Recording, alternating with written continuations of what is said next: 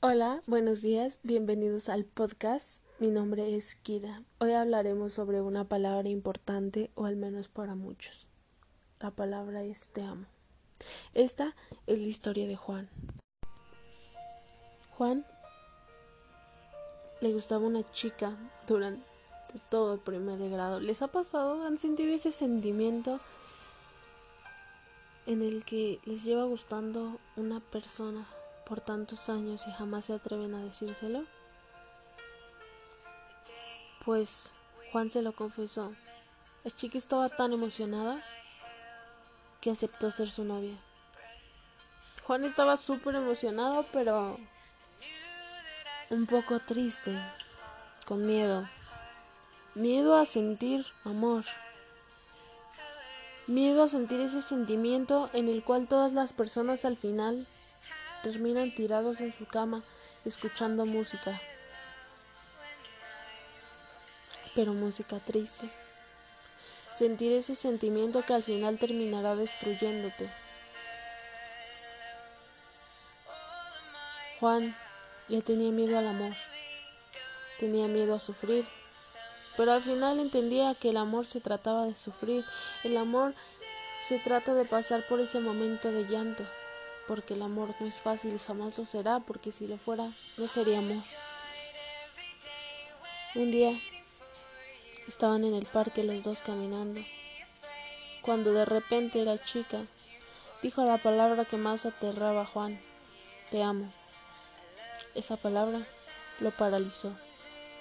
No supo qué decir, no sabía qué hacer, no sabía cómo reaccionar.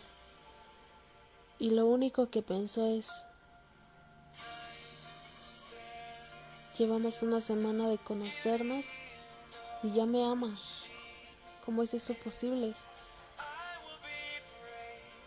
¿Cómo es posible que una persona se enamore de ti en una semana? Una persona te diga te amo sin conocerte. Y les diré algo. Te amo durante mucho tiempo fue la palabra más bonita expresaba muchos sentimientos, pero ¿Cuándo cambió eso? Duele saber que para la gente un te amo pasó de significar mucho a significar nada. Escucho cómo la gente dice te amo como si fuera tan sencillo como respirar. Para mí un te amo significa un sentimiento muy grande por una persona. Ahora no sé si pensar lo mismo. Escucho a la gente decir te amo en una semana cuando yo me tardo un mes. Sí, se hace tonto de mi parte.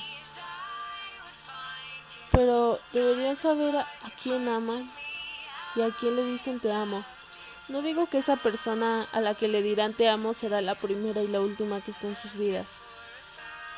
Pero al decir te amo tan rápido, estás propenso a no enamorarte, sino a obsesionarte, y eso dolería muchísimo más. La persona que dice te amo antes de sentirlo son las personas que más sufren. Al final, todos terminamos rotos. No te aferres a alguien hasta llevar más de tres meses, porque créeme, nadie se queda más de tres meses a tu lado si no te amara de verdad. Porque nadie aguanta más de tres meses de celos, de berrinches, de dramas, si no fuera porque de verdad te ama. Sí, sigo convencida que no será la primera persona que conocerás y quizá esta persona ni siquiera sea la correcta. Pero por el momento créeme que será la correcta, porque nadie estará contigo más de tres meses si no fuera porque de verdad siente algo por ti. Nadie aguantará tantas peleas, tantos gritos, tantos berrinches, tantos celos por esa chica que se te queda mirando. Nadie lo hará. Así que piensa, piensa a quién le dices te amo. Imagina si de verdad lo sientes.